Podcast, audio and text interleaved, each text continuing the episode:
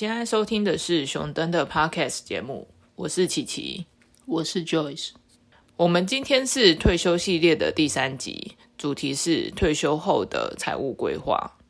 我们前面两集都一直在讲说退休后的理想生活，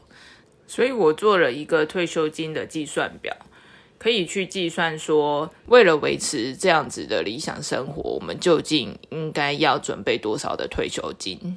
相关的档案下载和说明文，我会放在下方的资讯栏。那我在这边稍微介绍一下，说我计算表中哪一些栏位它代表的意思，跟要怎么样做填写。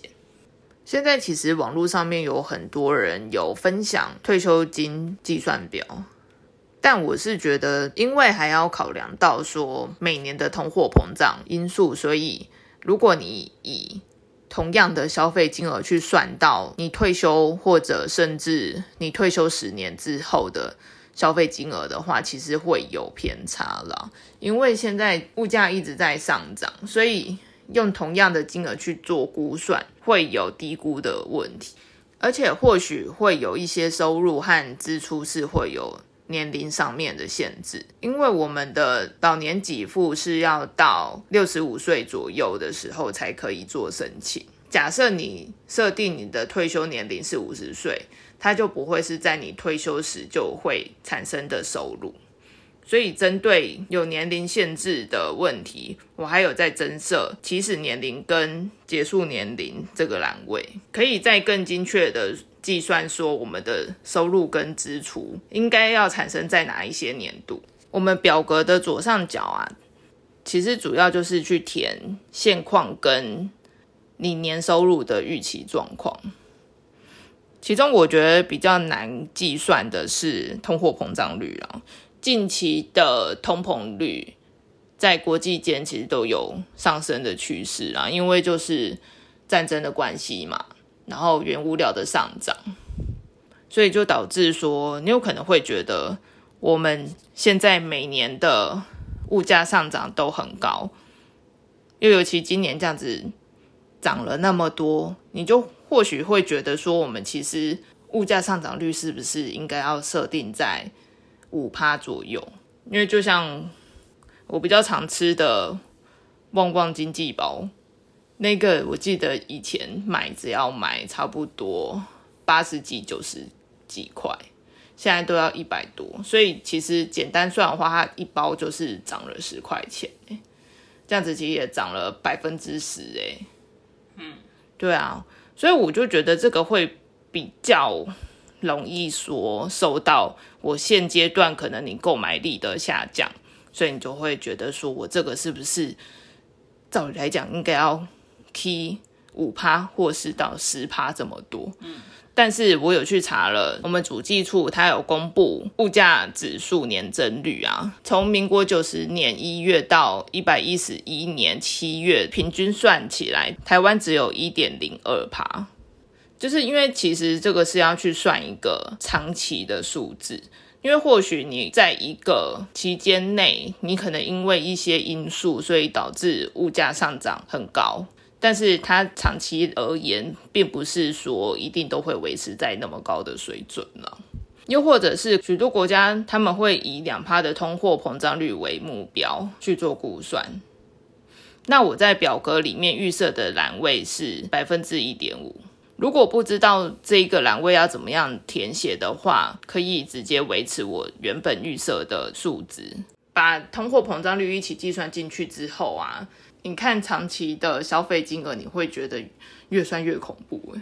因为那个加成的效果实在是影响太大了。然后在基本资料的下方还有要输入年收入，这里可以把你所有的年所得，包含你的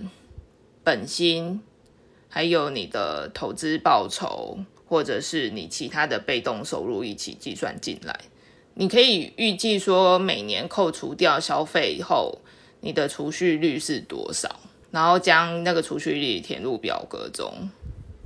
那下方还有一个是预期年收入增幅，这里就可以把你年度所得的增加幅度填进来。它其实影响的因素还有包含你加薪或者是退休前的投资报酬率。所以，我们填好这一些基本资料的栏位后啊，下方灰色的地方就可以计算出你退休时按照这样子的计划可以存到多少的退休金。那在右边收入跟支出的部分，就是以你退休之后的生活会产生哪一些的收入跟支出去做填写。退休之后的主要收入来源比较多的是劳工的退休金，其实就是我们现在工作的时候，公司或者是个人去提拨支付的部分，等到你退休的时候会有一笔的收入进来。还有劳保或国保的老年给付。那像刚才讲的，我们假设这一个收入和支出有年龄限制的话，就可以在年龄的栏位那边填入数值。但是如果其实年龄有输入，就必须在结束年龄也输入数字。只输入其中一个年龄栏位，这项收入会忽略不计算。那我们除了这些劳保给付跟社会保险给付之外啊，其实我们还可以针对说要增加退休之后的投资收入去做计划。然后在支出栏位，我有分变动支出跟固定支出。变动支出的地方是会受到你前面填的通货膨胀率做影响。所以，我们年度一拉长啊，你变动支出的金额会越来越高。那固定支出的部分，其实就是比较不会受到通货膨胀率的影响，它可以比较长的时间是处于一个定额的状态，它的金额变动不会逐年去做调整的，就可以放在固定支出。就像是你每年会需要缴的牌照税、燃料税。又或者是你的房租支出，那在退休之后比较多的费用，其实是在你每个月的生活费，还有比较大宗的，就是你的医疗费用，还有老年之后的长期照护。那针对每月的生活费啊，其实，在台湾的主计处，它有公布说，一百一十年最新的平均每人。月消费支出金额，它是按照全省各县市去做计算。那其中最高的就是台北市，平均每月一个人的消费金额是三万两千三百零五元。那全省平均金额是两万三千五百一十三。但是我觉得它其实公布的那个表单啊，全省各县市的金额落差还蛮大的了，因为就像是。台北市是三万二嘛，第二名是在新竹县是两万七千三百四十四，所以这样其实就是差了差不多五千块一个月。退休后的大宗支出啊，其中就有医疗支出跟老年之后的长期照护。其实就会占还蛮大的金额，所以也可以预先计算出你需要准备多少的金额用以支应这一些项目，可以把这些金额提在紧急预备金的栏位。我们把所有的栏位都填完之后啊，就可以看到后面有做变动支出的类别分析，还有。我们可以计算到说，你终老之前每年的退休金收支计划。看到这个表啊，你会想要说搬到消费金额比较低的县市去吗？我觉得还好诶，也要住住看。我觉得实际上住起来的感觉比较重要。所以你不会想说，可能你退休之后会想要过一个呃乡村。生活就是你或许后院有一个小花圃，种种菜啊，种种花。我觉得是，我觉得跟其他的，就是我们之前提提到其他体验算类似吧，就是你要先尝试嘛，然后才知道说这是不是你会想要融入在你的生活里面的。所以，就算要搬到台北以外的地方的话，要生活过才会知道说是不是。之后会打算搬过去。这个 Excel sheet 里面就已经有提供一些范例项目，有些项目其实我之前都没有想过的，像是哪一些东西？就是牌照啊那一些，对啊。然后我觉得看了这些，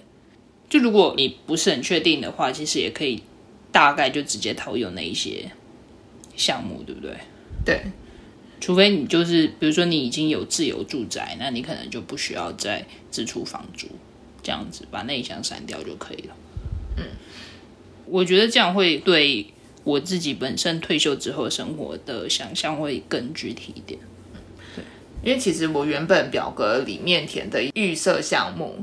就是要提供大家做一个退休金的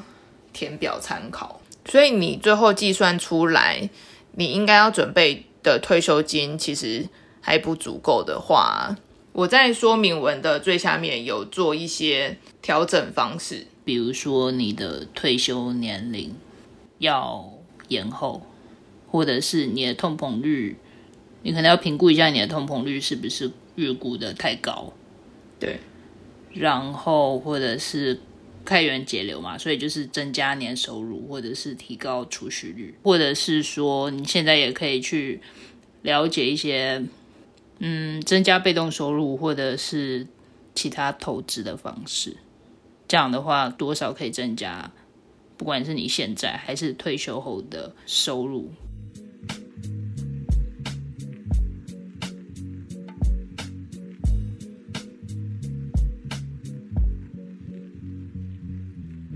我设计完这张表格后啊，我试填了一下，其实我就发现说，我原本按照我自己理想生活的规划计算出来，我一年差不多花费需要到七十万左右，然后我的通货膨胀率是一点五趴嘛，我其实到差不多七十几岁、八十岁的时候，我钱就已经开始不够用了。就是我的那个退休金的余额已经变成负数了啊！我是设定五十岁退休，就是我退休之后，我只能再生活个二十几年，我钱就已经开始不够用了，所以我势必开始要想说，应该要怎么样去增加我的退休金嘛？然后又或者是我又重新去看一下说。我所谓的理想生活的花费，哪一些其实是我有估算错误，所以我又更加的仔细去看，说如果我想要做这一件事情的话，我的费用估这个金额是不是有问题啦？所以就查了很多资料，然后去做一些调整。因为现在台湾的预估的平均寿命大概是八十四岁，女性的话大概是八十四岁左右，所以你填完表格之后，你发现计算结果没有办法指引到那个时候嘛？尤其那个时候可能平均寿命也会再拉长一点。因为我就是预期说我可以活到九十岁了，所以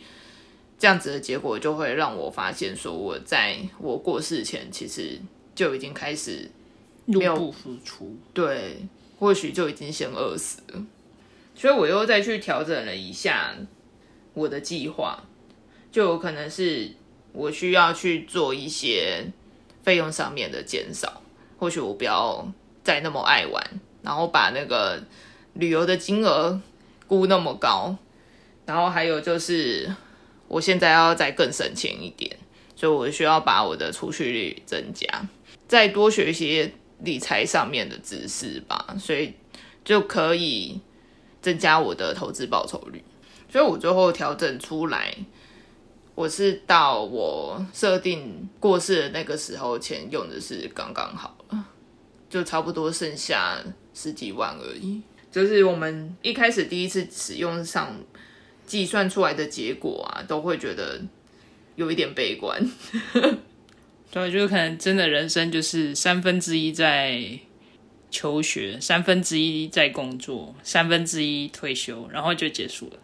对，真的就是我们或许就如果要继续维持这样子的支出的话，我们可能是真的要延后到可能你法定年龄的时候才可以做退休了。对，但其实我真的没有考虑要延后退休。对啊，我也是啊。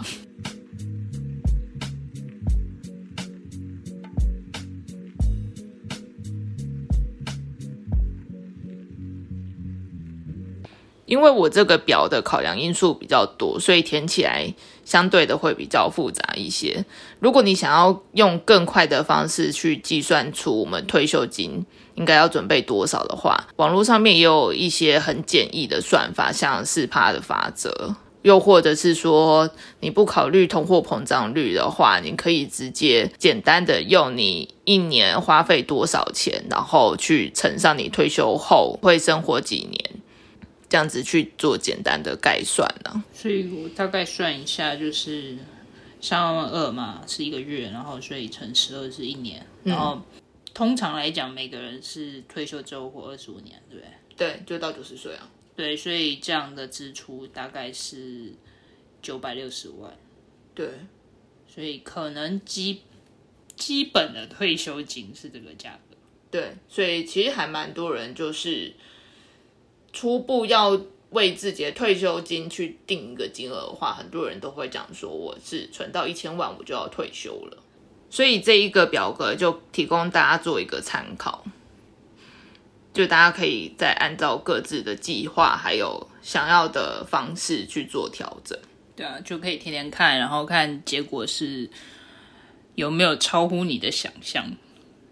嗯，是不是觉得现在过得自己过得是不是太安逸了？是不是应该要更勒紧裤带，才能在之后退休的时候过得更宽裕的生活？所以大家在使用之后啊，有任何建议或者是想法的话，就可以留言告诉我们。我们今天就讨论到这边，有任何想法或建议，欢迎在下方留言。如果你喜欢今天的节目，请给我们五星好评。